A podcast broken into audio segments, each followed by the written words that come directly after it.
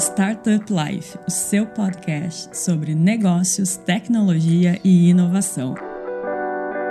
Powered by Silva Lopes Advogados.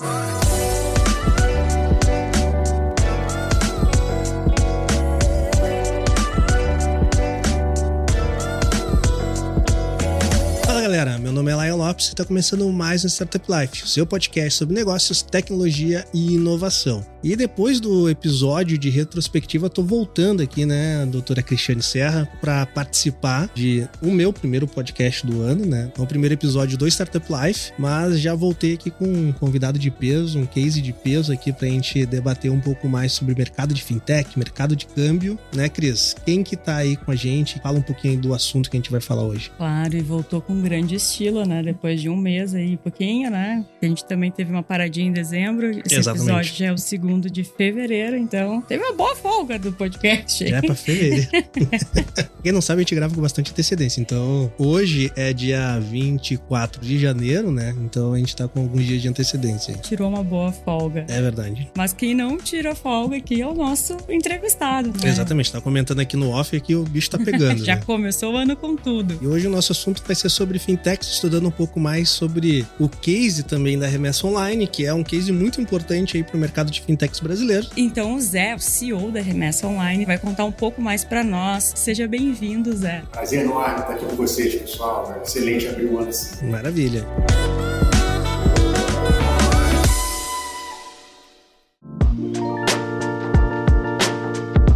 Zé, para quem ainda está fora do ecossistema de fintechs, não conhece um pouco esse mercado de câmbio que vem crescendo bastante ao longo dos últimos anos aqui no Brasil. Apresenta um pouco mais do Zé, né? Quem é o Zé, da onde que ele surgiu e um pouquinho também do que, que a remessa online faz, quando ela surgiu, quanto tempo vocês têm, para a galera se inteirar um pouquinho mais da pessoa e do case da remessa online também. Maravilha. Pô. Primeiro, muito obrigado por estar aqui, pessoal. Podem contar comigo para os papos que vocês quiserem. Pô. E parabéns pela jornada do podcast. Pô, é orgulho da remessa fazer parte. Começando um pouquinho pela minha história, né? Eu acho que, bom, primeiro o sotaque não, não deixa mentir. Eu sou carioca, nasci no Rio, toda aquela confusão de Rio de Janeiro ali, é, é subúrbio do Rio de Janeiro. É... Eu fiquei com um pouco de dúvida no início, assim, Zé. então, cara, o pessoal sabe que eu sou carioca, até falando inglês, cara. Falando inglês, esse cara aí é, é, daquela cidade lá, né? É verdade, eu sou daquela cidade lá. Então isso tem muito a ver com, com, com a minha formação, tive uma formação técnica né, de engenharia lá no Rio. E tive a sorte de cruzar o meu caminho com o pessoal do 3G. Tive minha primeira experiência profissional depois de formado, né? Trabalhava antes, sempre trabalhei, não nasci com grana, sempre tive que me virar, mas a primeira experiência mais formal foi como trainee da Ambev e aquilo marcou a minha vida. Né? Trabalhei ali, depois saí para tocar empresas menores, como, como CEO de jovem idade. Passei pela Whirlpool também, que é dona das marcas Brastemp e Consul, mas o 3G me chamou quando eles começaram essa jornada mais internacional deles, eles me chamaram de volta e eu me juntei ao projeto do Burger King, que foi um projeto muito vitorioso. Eu mudei para os Estados Unidos nessa época e teve início ali uma jornada internacional de 10 anos. E, dentre outras coisas, né, eu fui presidente do Burger King para América Latina e Caribe. Então, tudo abaixo dos Estados Unidos, no México até a Argentina, inclusive o Brasil, era a minha área.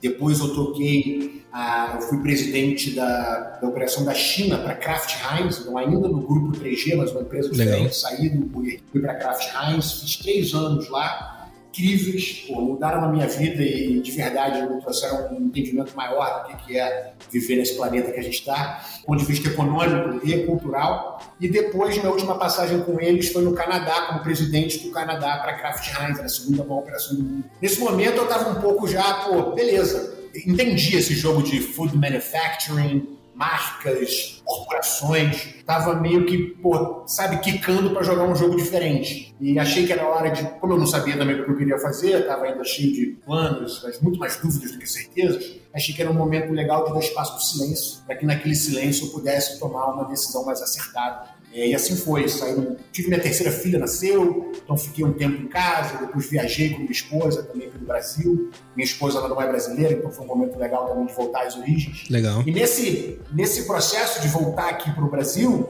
deu uma saudade enorme, uma coisa assim gostosa, né, de estar de novo no Brasil. Estava 10 anos longe, como eu falei, Meus três filhos são, são gringos, então é, é uma história meio diferente. E em algum momento desse sabático, eu comecei a chegar perto né, de, da conversa de tecnologia. Alguns amigos que foram executivos estavam investindo nesse setor, outros tinham se tornado executivos no setor. Então foi um negócio que aconteceu de forma bastante natural. Eu busquei o segmento, o segmento me buscou, a conversa aconteceu e eu me senti super confortável com as pessoas que eu estava falando para fazer esse movimento. Então, em determinado momento, no final de 2020, dentre as coisas que eu estava conversando, uma, elas era, uma delas era para voltar para o 3G, um projeto bastante interessante, e a outra era vir para remessa. E, eu, eu, brincava com o Pavani, né, que era o fundador da remessa, eu falei, pô, no mesmo dia que eu disse meu primeiro não pro 3G, eu disse sim para você. É, tem, tem, um, tem um peso nisso, né? literalmente foi no mesmo dia, cara. Foi no dia 24 de dezembro de 2020. tive duas conversas, uma para agradecer, encerrar uma conversa que eu estava tendo lá com o pessoal, são grandes amigos, sou amigo da casa até hoje, e dizer sim pro Pavani, e aí em 2021 a gente começou o projeto. Qual que era a ideia? A ideia era trazer para a remessa case incrível, vamos falar dele, trazer um pouquinho de, de experiência administrativa, colocar a companhia num patamar de gestão que nos permitisse alçar voos mais ambiciosos ou de uma parceria estratégica, IPOs, por aí vai. Ou seja, colocar a companhia num outro patamar sobre o quesito gestão. E que bom que isso aconteceu. No final do ano, a companhia acabou sendo vendida, então teve uma parceria estratégica que aconteceu. E daquele momento em diante, também o Pavani decidiu ir para um outro caminho. Eu o sucedi na remessa e desde meados do ano passado, eu estou como número um aqui na Remessa, sucedendo Pavani, que foi o fundador. Cara, a Remessa é um business incrível, legal pra caramba. Como você falou, nesse, nesse caldo né, de fintechs, ou seja, de empreendedores e sonhadores que estão usando tecnologia para resolver problemas do mundo real. Então, é isso que a gente faz.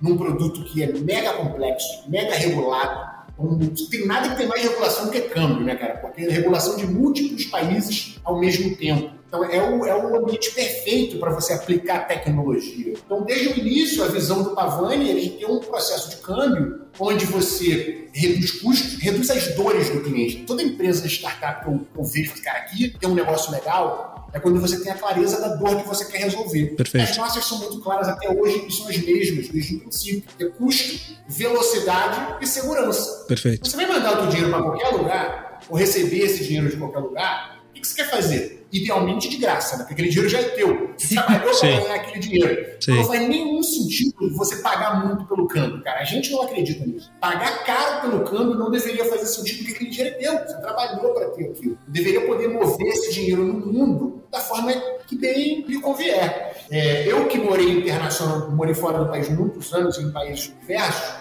sofri com esse processo. Então a remessa me representa. Eu entendo Perfeito. a dor do custo da velocidade e da segurança. Então, falei do custo. A velocidade é fundamental porque você, cara, o teu dinheiro está cruzando fronteiras, né? Aí você aperta o send aqui do lado, ou está falando com o seu banqueiro e fala, pode mandar o dinheiro. Aí passa um dia, dois dias, três dias, o dinheiro não chega no outro lado. Cara, às vezes é uma economia de uma vida inteira. Você está mandando para a faculdade de um filho. No meu caso, vai para comprar uma casa. Eu tive que comprar minha primeira casa fora do país, primeira casa da vida por acaso fora do país que eu morava lá, mas eu não tinha o dinheiro fora do país.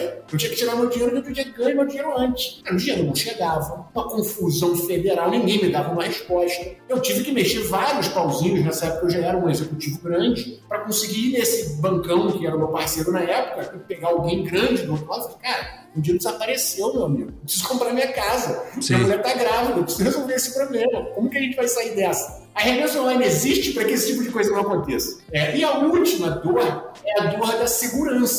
Então, imagina, você pagou por uma coisa que está demorando e a verdade é que no sistema tradicional ainda dá muito pau. Falando o português brasileiro, tem operações que não se completam. Tem operações que precisam ser retornadas. O processo de retorno, cruzar a fronteira ao contrário, nossa, é, é, aí a coisa vai ficando complexa. E, e, e, o, e, o, cliente, mais uma vez, as economias de uma vida em alguns momentos, o investimento de uma vida para empreender fora, pagar a faculdade de alguém, todo esse é o caldo que a gente está. Então, dor de preço, dor de velocidade e dor de segurança é o que a gente trabalha até hoje. O que varia é a forma de embalar esse presente e entregar isso para necessidades específicas de cada cliente. É alguém que está usando só o site para mandar um dinheirinho? É uma grande corporação que quer ter uma ferramenta, uma API para consumir da minha tecnologia sem ter que usar um website? É uma operação de comércio exterior que tem as suas complexidades de, de burocracias, de documentos que precisam acontecer? Então a gente vai mudando a forma de produtizar isso, mas as dores são as mesmas. Custo, instantaneidade e segurança. Essa é remessa, um baita um produto que entrou na sua jornada digital em 2016, a empresa começou antes, né, mas a sua vida digital 2016 para cá, é uma empresa super jovem, a gente segue aprendendo todos os dias, mas que a gente conseguiu um espaço ao sol para ser uma das maiores plataformas brasileiras para brasileiros de fazer câmbio. Isso nos enche de orgulho, estar tá próximo de parceiros como o Ibank, ter alguns clientes e parceiros tão fortes, como é o caso do Nubank. Nossa, a gente olha e fala, caramba, depois de tudo que vivemos até aqui, que barato estar aqui. Né? Então, tem muito mais coisa para acontecer, mas eu acho que é um projeto que me representa, tenho orgulho de participar, estou certo que vai ter ainda muita coisa para contar para frente. Muito legal.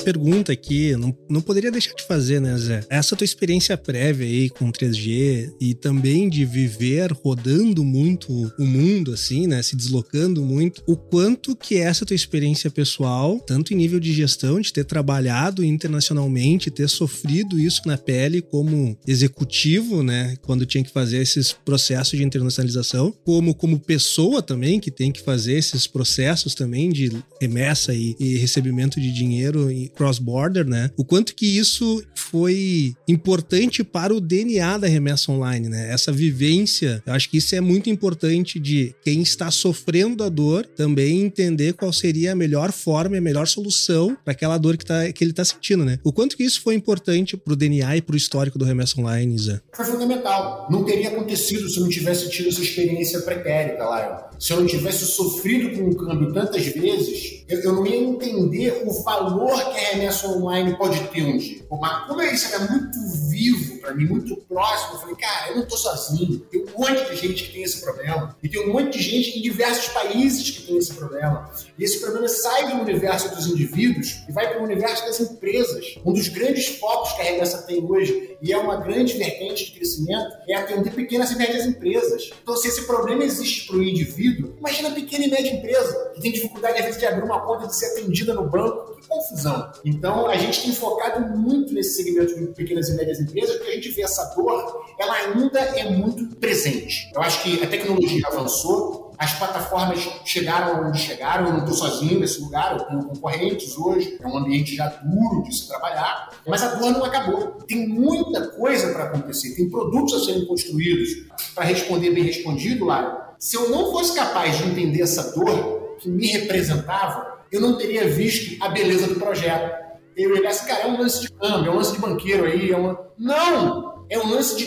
democratização de acesso a produtos financeiros. Perfeito. Eu estou incluindo gente que hoje não consegue usar o seu próprio dinheiro fora do país e agora vai conseguir. Ou eu estou trazendo um cara que é um desenvolvedor que pode trabalhar para uma empresa no Japão, na Europa, nos Estados Unidos, que hoje não tem como receber esse dinheiro, mas o mercado de trabalho em vários subsegmentos já está se tornando uma bolsa internacional, mas uma bolsa internacional que não tem trade. Eu sou o trade dessa bolsa, eu sou o óleo dessa coisa. Eu que garanto que ele porra, tá ali azeitadinho. Então, é, entender essa dor me fez perceber propósito. E eu sou um cara que vive por propósito. Eu acho que dinheiro, pô, chega uma hora na tua jornada, quando você é bem sucedido, aí você pode ganhar mais aqui ou ali, mas aí você começa a até negar propostas que te pagam muito, porque você quer focar no propósito. O caso da remessa foi esse. Havia propostas alternativas, dada a minha experiência internacional, tinha um monte de empresas no Brasil que queriam usar essa experiência. Puta, vem pra cá me ajudar a fazer isso e tal. Projetos incríveis, com gente muito séria. Mas essa conexão com a dor e a oportunidade de democratizar esses serviços foi o grande barato. Internamente a gente se chama né, dos Revolution Makers. A gente diz que a gente está fazendo uma revolução ou contribuindo nessa revolução. Qual é a revolução? Democratização de produtos financeiros. No nosso caso, no campo. Uma outra pergunta encaixando aqui, Zé, que não, não posso deixar de fazer também, foi uma transição de mercados bem distintos, assim, né? De sair de um mercado, vamos dizer assim, mais tradicional, não de tradicional de antigo, mas tradicional mesmo, de ter tradição, né? Parte das maiores empresas, né? O, o grupo mais reconhecido no Brasil, na história do capitalismo brasileiro, e partir para o mercado de tecnologia, né? Que alguns anos atrás é bem diferente da consolidação e crescimento que está tendo hoje, né? Então, lá em 2016, quando vocês entraram para a parte mais virtualizada, online, de plataforma, sem dúvida nenhuma, tu deve ter sofrido vários questionamentos, tipo assim, o Zé ficou maluco, né, cara? o Zé parou de trabalhar lá pro 3G e foi começar numa startup aí que eu nem entendo o que ele tá fazendo ainda. Cara, eu, eu acho é muito sui generis essa experiência, assim, dessa, desse tipo de transição. Eu queria ouvir um pouquinho como que foi aí e algumas histórias que tu tem a compartilhar aí. Pra quem tá passando por isso também, né? Foi um perrengue federal lá, que falou que pode falar palavrão, então eu vou usar o primeiro. Pode falar. Foda. Esse, esse, foi o início, foi difícil, é, é, requereu uma humildade muito grande de ter que reaprender. Claro. Você está certo, a minha formação ela é tradicional. Eu fui formado em Six Sigma, White Belt, Green Belt, gestão de PNL tradicional, sistemas de distribuição, revenue management na prateleira. Perfeito. Essa é a minha escola. Né? Perfeito. Então, ter que vir para esse mundo digital foi um exercício de humildade muito grande para reconhecer que eu não sabia nada desse negócio. No primeiro momento, eu não entendia nenhum vocabulário. Putz, sistemas agile e MVP do. Gente, que conversa é essa? Eu não acompanhava no início. Sim. Eu, eu achava que era uma coisa geracional. Eu, cara, preciso respirar aqui, entender esse negócio, estudar, vestir as sandálias da humildade e seguir em frente. Então foi difícil. Agora, algumas coisas me ajudaram. O que, que me ajudou? Um, foram ter três anos de China lá. Legal. Três anos de China, cara. A China está nessa pegada digital há muito tempo? Então ela começou primeiro. Começou pelo menos uma década antes do. do talvez eu esteja exagerando, mas vai. Vocês entenderam a questão. Uma quantidade de material que botou a China na frente de muitas conversas digitais que o mundo depois teve que avançar. Então, por ter vivido isso, eu, eu não era um especialista da tecnologia, mas mais uma vez, eu entendi a dor do usuário. Eu estava acostumado a comprar tudo já no, no telefone, que era essa realidade da China desde 2015. Eu já era acostumado a uma sociedade cashless, e, e, sem cartão de crédito, sem cash, sem nada. Tudo é virtual no QR Code do seu celular. Até comprar uma água na rua, no isopor, no velhinho ali, lá em Xangai. Tava dando a minha corrida, parava no celular, comprava garrafinha d'água, sem dinheiro, sem nada. E eu era fornecedor das plataformas. Eu era fornecedor do Alibaba, eu era fornecedor do JD.com. Então, uma das grandes bandeiras minhas, enquanto administrador da Craft House na China, foi entrar no e-commerce. Como que a gente faz para entrar nesse negócio aqui? E lá o e-commerce já estava até se desdobrando para formatos híbridos, né? que combinavam o digital e o, brick and mortar. Os modelos Lin Xiaotong, por exemplo, que hoje estão sendo copiados no Brasil pela Mercedes Bairro, é uma startup super legal, que por acaso botei uma querelazinha lá apostando, é, é uma empresa investida no Fundo Maia. Então, ter vivido três anos de China, pô, ajudou demais. E depois desses três anos de China, quando veio a pandemia, a primeira coisa que veio na minha cabeça foi: chegou a hora dos super apps. Os super apps vão explodir. Sim. Eu na China já estava acostumado com os super apps para fazer tudo. É, e, e, em inglês, em português. Ou seja, o negócio era muito versátil e muito fácil. Então eu estava nos Estados Unidos quando começou a pandemia, eu já tinha voltado, e estava vendo o pessoal discutindo delivery. Eu falei, cara, delivery era o meu projeto no Burger King. Quando eu tentei implantar isso na Oeste, e ninguém queria. Os caras falavam assim: não, por que, que vai fazer delivery? A gente tem um monte de drive-thru. Os americanos dirigem, eles vão lá comprar, tá tudo bem. Gente, foi uma resistência federal a fazer um projeto de delivery, dado o parque de drive-thrus que a gente tinha. Eu que vim de um país pobre que nem o Brasil, onde o drive-thru não é tão prevalente e a gente tem uma mão de obra mais barata, o delivery que já era forte, uma questão econômica. Eu, eu conversava com o meu time, com os franqueados, falei, gente, não é óbvio para vocês isso não foi um ano, dois, falei, cara, o delivery vai acontecer, a gente vai digitalizar esse bagulho aqui e as pessoas vão ter a opção de comprar sem sair de casa, não é óbvio. As pessoas, não, não é óbvio. Esse foi um dilema do mundo real que eu vivi, que eu vi ele se desmanchar quando eu estava nos Estados Unidos e, obviamente, quando eu decidi voltar para o Brasil, essa combinação toda é, é, me ajudou. Mas foi difícil pra caramba lá. Momentos de certo desespero. Né? Irmão, eu não consigo entender o que meu time tá falando. Quiçá ajudar. Sim. Então, eu não vou atrapalhar. Não vou atrapalhar. Isso tudo é história bonita aqui. O sofrimento tava lá, entendeu? Mas eu vou contar uma, uma história engraçada, assim, um parênteses aqui, né, Zé? Comentando assim, ah, porque na China é cashless, não sei o quê, papapá. Daí eu tive, uh, acho que 2019, 2018, eu fui pra Hong Kong e eu fui muito com isso na cabeça, né? Eu falei, pô, é cashless lá, quero viver essa experiência, né? Aí no primeiro dia que eu cheguei em Hong Kong, eu ainda não tinha, não, ainda não tinha feito câmbio de, de alguns dólares que eu tinha levado. Era tarde da noite, assim. Tava naquele jet lag fudido, assim, já eram umas 9 horas, 9 e meia. Eu tava bem ali no setor financeiro ali, né, de Hong Kong. Então, assim, cara, vou, vou sair, vou comer alguma coisa. Vou andar na rua aqui, vou comer alguma coisa. Aí tava caminhando, eu vi assim um, um restaurantezinho bem pequenininho, assim, de, de ramen, né? Deu assim, ah, é isso aí, vou comer isso daqui. Sentei, pedi, tomei uma cervejinha, não sei o quê, papá. Aí fui pagar a conta ali, tentando me comunicar daquele jeito, né? Por incrível que pareça, nesse restaurante os donos não falavam inglês, por mais que Hong Kong, uma grande maioria fala inglês, mas ali naquele restaurante não falava inglês. E daí eu pedi a conta, puxei o cartão e a mulher ficou assim olhando para mim, tipo, não, não tem cartão aqui. E eu pensei, puta. Daí eu peguei o dinheiro no bolso assim e olhei assim, cara, tem só dólar. E daí eu tentando me comunicar com ela se tinha alguma casa de câmbio, daí ela, ela falou assim: não, tem aqui perto, vai ali. Daí eu fui, corri na casa de câmbio, tava fechado já, porque claro, já era umas 10 e meia nesse, nesse horário. Voltei, peguei uma nota de, na época, acho que era, sei lá, 20 dólares. A conta tinha dado, sei lá, 5 dólares, eu acho. Peguei uma nota de 20 dólares e falei assim, apontei assim, é isso, né, que eu tenho pra fazer. Ela pegou assim, né? ela pegou assim, não, tudo bem, pegou assim, foi embora. E eu pensei assim, caralho, eu devo ter ido no único lugar que Hong Kong não aceita cartão. A velha sorte, né? Exato. Que ano foi isso, cara? Isso foi agora, cara, acho que 2018 2019. Foi pouquíssimo ah, tempo. Então deu azar mesmo, cara, porque Hong Kong também já foi nesse sentido. É, cara. Hong Kong hoje, você pega um táxi com o um aplicativo chinês do Alipay. Entendeu? Ele já cruzou a fronteira. Cara, é incrível. Eu dei muito azar porque depois ali eles têm um cartão de metrô deles que tu paga tudo com aquele cartão de metrô deles, cara. Qualquer biboca que tu vai, tu paga comida, paga metrô, paga ônibus, paga a entrada de. Mas eu pensei, cara, eu dei muito azar, né, cara? Mas se não tiver um perrengue, não tem história. É, né? tem história. Então... Tem, tem que ter história.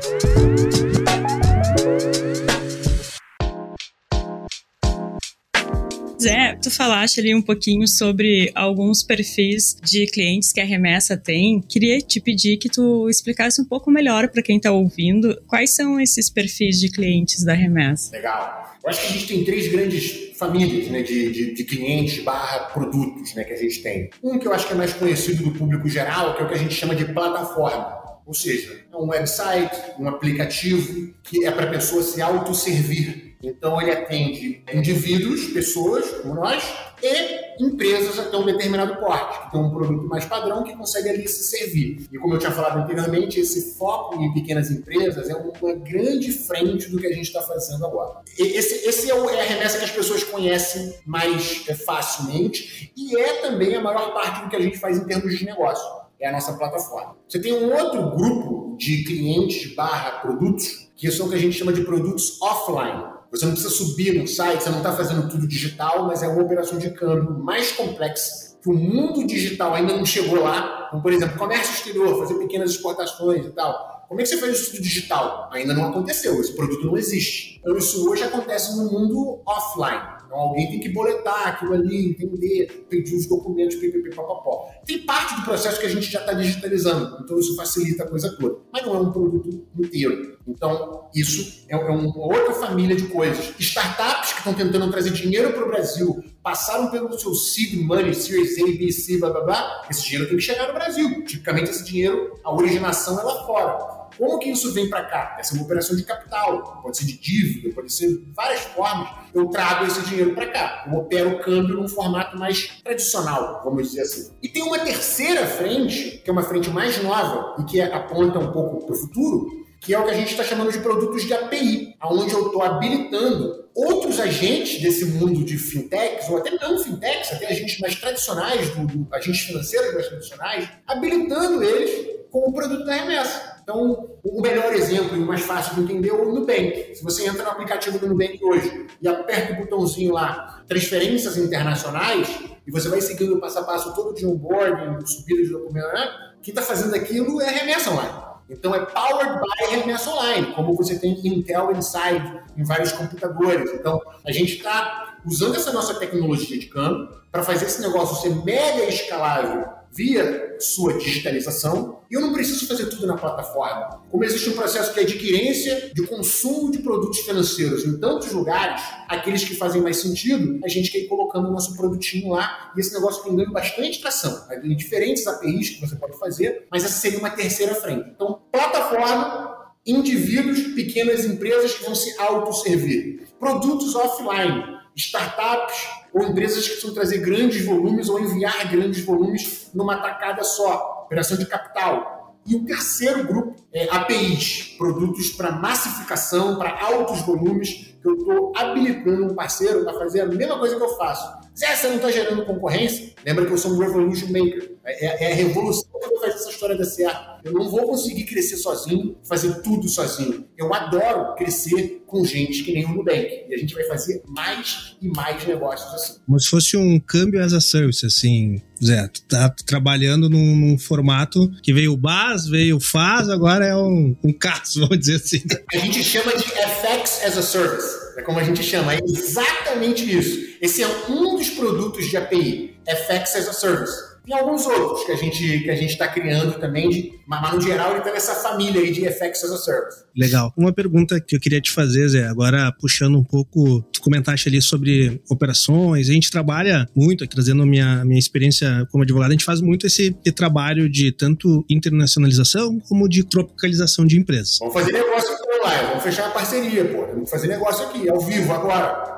Vamos lá, estamos em 12 países diferentes aí trabalhando. Mas um ponto interessante que, que a gente trabalha bastante é na captação de grana fora. Então, grandes fundos aí, mesmo que são gestoras brasileiras, constituem fundos fora, né? A própria Maia, como tu tá comentando, Redbond, Casex, uh, Indicator Capital, Canary, esses caras todos aportam grana fora e tem muito startup que a gente faz o flip para fazer essa captação de dinheiro fora e a gente traz esse dinheiro, a gente não, né? Mas a startup traz essa grana para dentro aqui porque os custos de operação tá aqui, time tá aqui, tudo mais tá aqui. E daí eu gostaria de explorar um pouco mais esse ponto. Uh, hoje o Remessa, vocês auxiliam também a startup nessa parte de, vamos dizer assim, de despacho junto ao Banco Central, documentação que precisa ser para fazer a liberação dos valores, se dá algum tipo de ofício no Banco Central, vocês, vocês trabalham nessa, nessa assessoria mais tailor-made também, porque acho que grande parte da galera conhece mais o Remessa Online nessa parte mais self self-service de plataforma. Mas conta um pouco mais dessa, dessa unidade de vocês, tailor-made, de auxiliar as startups que estão fazendo essa captação. Grande parte dos nossos ouvintes aqui são startups, né? São empreendedores de startups. Então conta um pouco mais quais são as soluções que a Remessa tem e de que forma que vocês vão tratar com o cara, de que forma que vocês vão conduzir, porque grande parte dessa galera vai ser a primeira captação fora e vai fazer o primeiro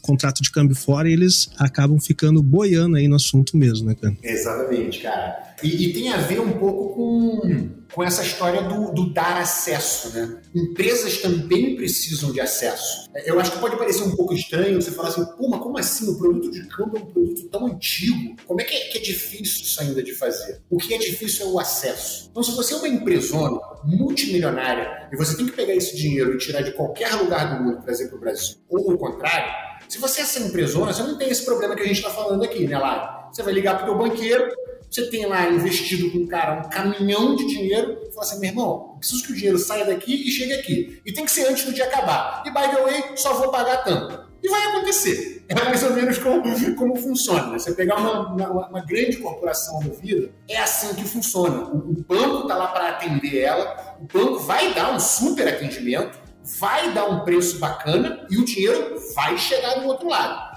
Não é aí que está a revolução. A revolução está no cara que não tem esse banker, que não tem esses milhões investidos e não vai ter essa atenção. Exemplo, as startups. Então, quando o cara abre uma empresa hoje, ele passou no fundo, aprovou o seed money, o fundo falou assim, cara, toma aqui, ó, 100 unidades de dinheiro, porra, nos Estados Unidos, Delaware, tipicamente, você tem que trazer para cá. E o trazer para cá já é problema do empreendedor. O investidor foi lá e botou o dinheiro. Agora, como que esse dinheiro chega aqui para ele fazer um investimento e empreender de fato? Contratar pessoas, investir em sistemas, produtos, marketing, design e por aí vai. Esse dinheiro tem que chegar aqui. Para esse dinheiro chegar aqui nesse montante, é aí que a gente entra. Você e eu, Lion, você ajuda de um lado que não é muito diferente do que eu faço. A diferença é que eu, eu, eu, eu fecho o campo, então eu tenho as licenças, as parcerias com os bancos, para de fato fazer aquele negócio chegar até o final, mas aonde o calo aperta é na documentação. Aonde dá problema é o que, que essa empresa tem que ter para que essa operação seja legal. O que, que ela tem que comprovar para mostrar que esse dinheiro é legítimo, veio de onde tinha que vir e vai chegar onde precisa. É aí que a vida do empreendedor fica muito difícil. O cara não sabe nem por onde começar. E, e, e aqui mesmo dentro de casa eu preciso de um time de especialistas. Eu tenho um time que só isso. Então, bateu uma startup, esse dinheiro tem que vir para cá uma das coisas que a gente oferece como serviço, e aí que a gente está muito próximo lá, é esse serviço paralegal. É um trabalho jurídico, essencialmente. Tem que chamar os advogados, tem que garantir que os contratos estão ok. O empreendedor não entende essa conversa. O cara está querendo montar um novo business de varejo, um novo business de plano de saúde. Não é o lance dele fazer campo. É aí que a gente entra para um, dizer para o cara o que, que, ele tem que fazer, cara, é isso que você tem que ter, ou fazer por ele, em alguns casos. Eu faço muito isso às vezes, cara, deixa que eu resolver essa documentação aqui para você, cara, você não me paga nada, você vai pagar esse FII aqui da operação, o dinheiro vai chegar lá em tanto tempo. Beleza, beleza. A Maia é uma, um fundo que opera em parceria com a gente, então já fizemos isso para várias empresas do fundo, por acaso a Mercedes do Bairro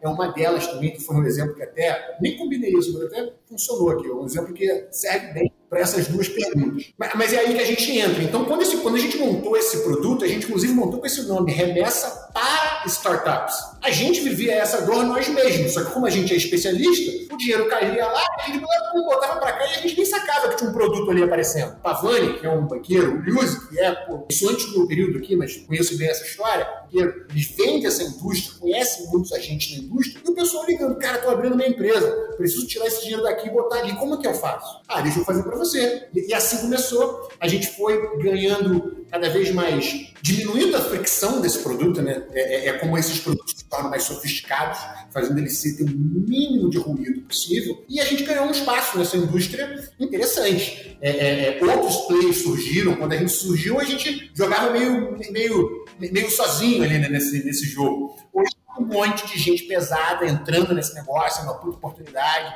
E de verdade, o que a gente está fazendo é sim uma baita de uma revolução, porque esse empreendedor ia ter muita dificuldade para trazer esse dinheiro, e isso é uma das barreiras que o cara tem que conseguir vencer para ficar grande. No momento que ele está grande, ele cai nesse grupo que eu estava falando antes. Ele vai ligar para o banqueiro dele e o banqueiro resolve. Mas como que eu vou estar empoderando outras empresas a ficarem grandes, trazendo seus recursos para cá e usando da forma como queiram, que era o que eu queria quando eu morava nos Estados Unidos, na China, no Canadá. Eu só queria usar meu dinheiro. A empresa é a mesma só quer usar o dinheiro dela. Vamos ajudar esse cara, entendeu? É, é aí que está a revolução, é aí que está a disrupção. É, é por isso que as dores são as mesmas. Se é uma startup, ou uma empresona, é uma empresinha, ou é um cara, ou é um Zé, é custo, é instantaneidade e é segurança. O dinheiro tem que chegar, tem que chegar rápido e eu não posso pagar muito por isso. Se a gente respeitar isso e for enfiando tecnologia ali, a gente chega onde a gente quer. E tem um ponto, né, Zé, que tu comentou que é bem interessante, que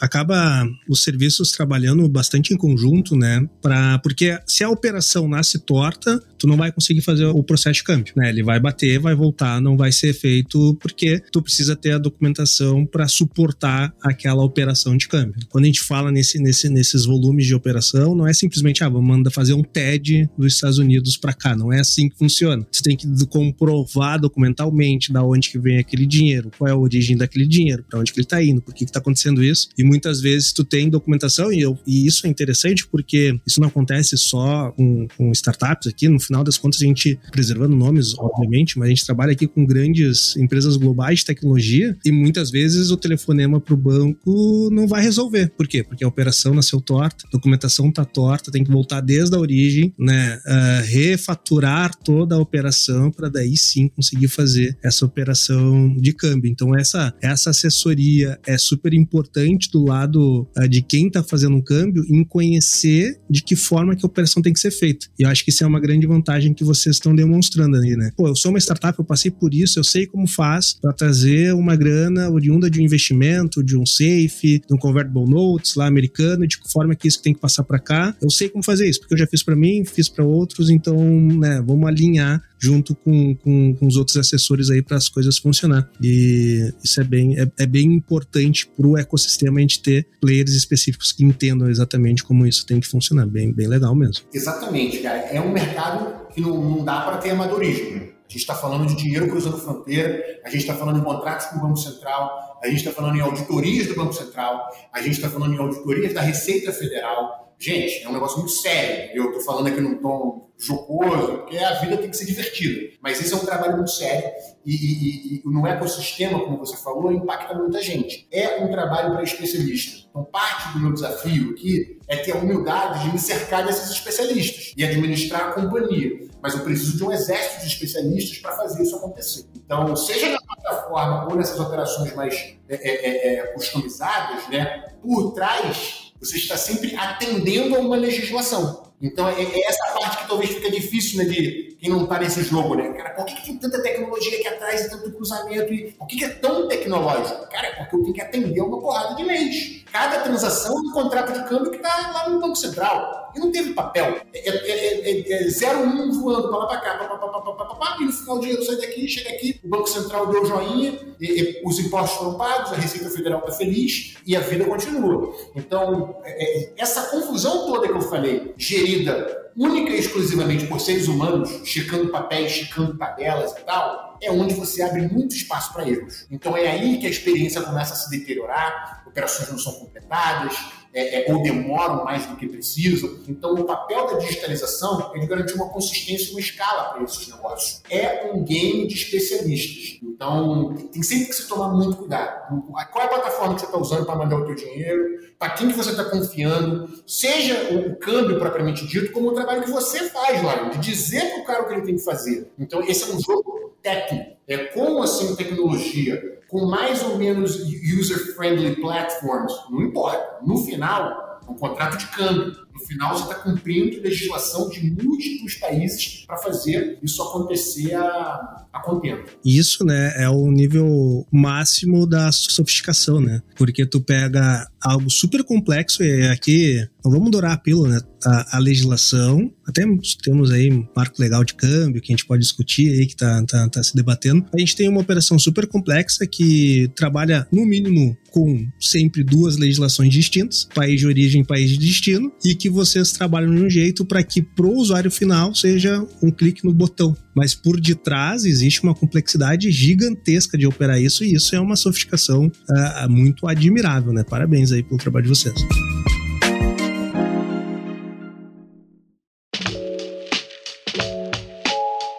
Eu quero aproveitar esse momento que a gente está falando sobre a segurança, sobre tecnologia, para perguntar uma coisa para o Zé de uma tecnologia que se fala muito e principalmente quando a gente fala de fintech, fala de dinheiro, que é o blockchain. Zé, essa tecnologia ela melhora a segurança? Vocês usam? Conta para nós um pouco. Legal. Esse assunto está na moda, né? Todo mundo gosta de falar agora de blockchain, cripto e tal. Entendido ou não, Tá todo mundo falando do assunto.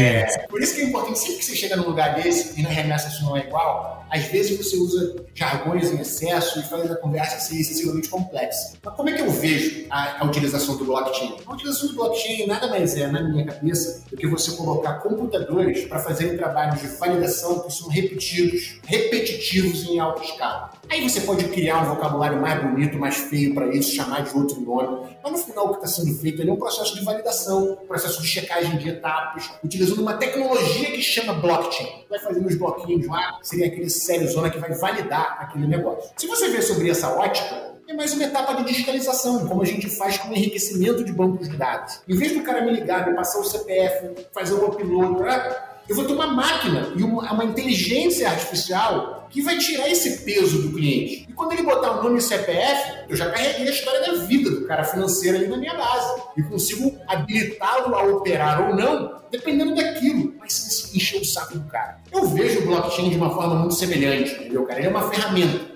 que faz alguma coisa. O que, que é esse alguma coisa? É validação. O que, que eu estou ganhando com isso? Diminuição de erro e aumento de escala. Eu estou botando os computadores para fazer um esforço que é repetitivo, enquanto que eu uso todo o capital intelectual da remessa dos nossos seres humanos incríveis para criar. Criar os novos produtos, imaginar o um novo produto. E o que a gente puder tornar repetitivo, deixa a tecnologia fazer o seu papel. É um pouco como eu vejo a questão do blockchain, tentando transformar uma história longa num negócio pequeno.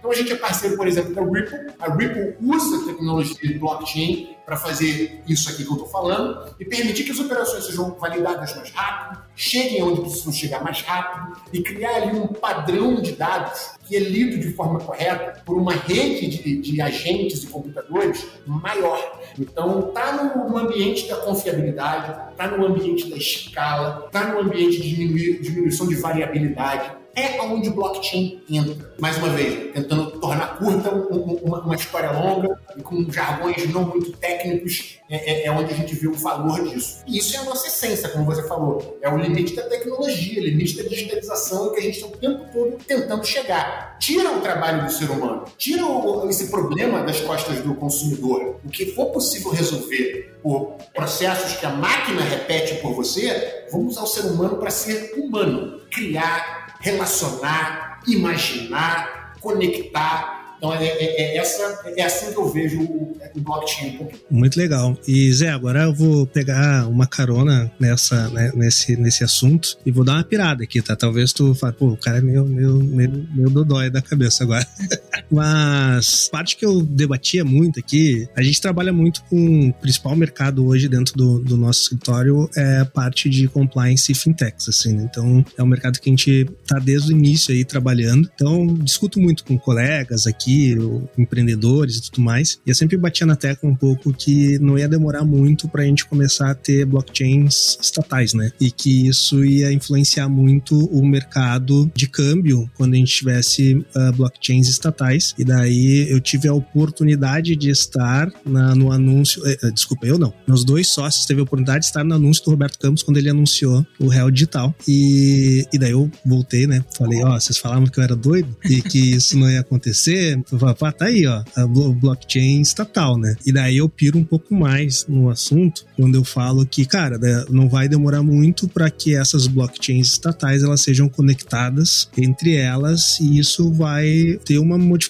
muito importante de como vai ser feita as operações de câmbio, né? E daí pensando, quando a gente tava falando de, não, de documentação, eu, eu, eu falo também que eu conecto com outra parte, que isso vai abrir um mercado gigantesco para smart contracts, porque a partir dessa medida que tu vai ter smart contracts que podem ser gatilhos para operações de câmbios que depois que validadas vão acontecer dentro das blockchains entre essas blockchains estatais. Tu que é o cara da área aí, que trabalha com isso, qual é a tua visão um pouco dessa doideira toda que eu tô falando aqui? Tu acha assim, não, lá tá viajando a maionese ou não, cara? Eu acho que tem um futuro aí mesmo e a gente tá prestando atenção nisso. Eu acho que você não tá viajando na maionese eu acho que você está simplesmente porra, projetando um negócio que já está acontecendo em certa medida é, e que depende do apetite do governo ou de cada segmento do governo de ir para esse negócio que eu falei, de segurança, diminuição de variabilidade, aumento de eficiência e, e, e democratização dos serviços no geral, esse é o interesse do governo que está sempre lá. O governo está a serviço da sua população. Então, tudo que ele quer é prover melhores serviços. Às vezes a gente critica o governo, mas as intenções, eu não tenho dúvida, que na sua maioria, são essas. E a gente vê esforços reais nesse sentido. Então, o real digital é uma conversa que está um pouco nova ainda. Eu, acho que a gente não precisa chegar lá para responder essa questão. É só a gente olhar, por exemplo, a quantidade de inovações é, é, regulatórias que estão acontecendo nos últimos anos e culminando o marco, o novo marco legal do câmbio agora em janeiro. É, e, o Brasil é, o Brasil é referência mundial em infraestrutura financeira, né, cara? E a gente esquece disso, né? Quem trabalha na área sabe o quão, tu que trabalha vendo várias infraestruturas distintas, posso dizer com um pouco de tranquilidade que tu olha pro Brasil e fala assim, puta, não é tão difícil trabalhar no Brasil, na verdade, né, cara? Não é não. Esse ambiente nos Estados Unidos, por exemplo, é muito mais complexo. Os sistemas legados são mais complexos. Você tem cheque voando para lá e para cá, papel, cheque voando para lá e para cá. Demorou para entender quando eu fui para os Estados Unidos por que, que tinha tanto cheque. É uma questão histórica. O Brasil também tem uma questão histórica de por que é tão tecnológico. Período de, de alta de inflação, pô, tem muita gente que não viveu isso. Né? Eu, eu vivi ainda no 43, antes que venha a pergunta.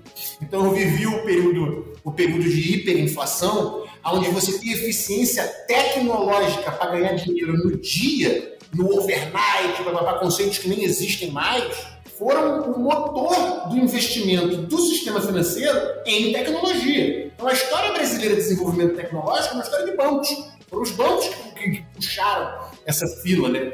E, e esse negócio agora está mais descentralizado com as fintechs. E o governo está botando lenha nessa fogueira, facilitando a vida e olhando para a regulamentação e de verdade questionando: Pô, dá para ser melhor? E dá. Então, eu acho que para responder um pouco da tua pergunta, né, como que o, o governo entra nessa? Entra tendo maior ou menor apetite de prover melhores serviços para a sua população, que é a cabeça de uma fintech. Eu vou usar mais ou menos essa tecnologia dependendo do meu apetite, disponibilidade e capacidade de prover melhores serviços. O que tem acontecido nos últimos anos é muitíssimo encorajador nesse sentido. É, é você vê um movimento consistente e material de. É, é não é simplesmente desregulamentação mas uma regulamentação mais inteligente, que permite que você faça uma operação de câmbio, uma primeira, em um valor que não é exorbitante, com poucos documentos, já entrando aqui agora na questão técnica do marco regulatório, e que me permite que eu vá conhecendo esse cliente ao longo do tempo e habilitando ele a fazer operações maiores, mas eu não travo o processo. Até pouco tempo atrás, você travava o processo na origem. Você recebia seus clientes aí, né, live, e falava assim, cara, o negócio não vai andar. Se você não resolver isso aqui, se você não tiver esse, esse, esse, esse, esse, esse documento, esse dinheiro não vai chegar no Brasil. Hoje, muitas das coisas que você antes falava não vai chegar, hoje chega mas chega uma parte. E aí você vai conhecendo o cliente e vai chegando o resto. Ou seja, a, o, o, o ambiente regulatório brasileiro está se sofisticando numa velocidade muito legal. E isso que você falou de puto não é simplesmente uma TED e tal, não é ainda, né? Mas a gente está muito perto de chegar nesse negócio. A gente está muito perto de ter algo onde a experiência é o Pix internacional. Eu, em poucos meses, eu vou ter a maioria das minhas operações acontecendo em menos de 15 minutos. Em muitos poucos meses. Vai acontecer esse ano. Vai acontecer esse ano. Então, se numa ponta eu tenho o Pix, numa ponta eu tenho o Pix, no meio do caminho eu tenho um processo tecnológico que é quase instantâneo. E na outra ponta eu tenho um meio de pagamento que também é veloz, eu não tenho o Pix nos Estados Unidos, mas eu tenho outras coisas. E eu estou fazendo parcerias com Citibank, JPMorgan, blá, blá, blá, blá, blá, blá, uma série de caras, ou agentes financeiros ou agentes tecnológicos, para cada vez mais o quê? Encurtando esse tempo. Então o Pix internacional vai ser uma realidade muito em breve. Não vai chamar Pix, mas vocês entenderam o ponto aqui, né? Você apertar o botão e esse dinheiro chegar lá em 10 minutos, a gente está muito perto disso. Tem algumas operações, na verdade, deixa eu, deixa eu me colocar de forma correta. Isso já existe. Na remessa, tenho milhares de operações todo mês que são assim. O que eu não consigo ainda é fazer isso para todos os meus clientes. E é lá que eu vou chegar. Então, em muito breve, esse negócio vai ser um pão com manteiga do, do, da minha operação. Todo mundo vai ter essa expectativa de fechar rapidinho, o dinheiro chegar lá, abaixo o então, isso vai acontecer e só vai ser possível porque o caldo regulatório, a atuação do governo, dos agentes do governo sobre a regulação tem sido, na minha opinião, muito louvável. A gente é, é super welcoming, o português é super é, desejoso, é, recebe bem essas mudanças que têm acontecido, porque elas têm sido muito para o mercado, estão ampliando o mercado, gerando valor, possibilitando outros empreendedores de entrarem nesse, nesse lugar e gerar comércio. O Brasil tem uma vocação exportadora. Não precisamos discutir o porquê. Está lá, é, é, é, o que a gente é. Então, facilitar o trade internacional é, é um papel que é fundamental para nós, agentes do sistema, e o governo no que lhe compete. Eu estou feliz com o que eu tenho visto. Muito bom. Eu também tenho essa, essa mesma visão e acho que quem é da área tem uma visão muito semelhante à nossa. Que a gente já teve a oportunidade de conversar com, com o Ebanks também, eles têm essa mesma visão, o Warren também tem a mesma visão e por aí vai. A gente teve vários parceiros também que a gente conversa e está tendo essa visão muito otimista do, de como esses entes regulatórios, principalmente ali Banco Central, CVM, também também está entrando nessa mesma, nessa mesma escola que o Banco Central construiu dos últimos cinco anos para cá e tá, tem evoluído muito.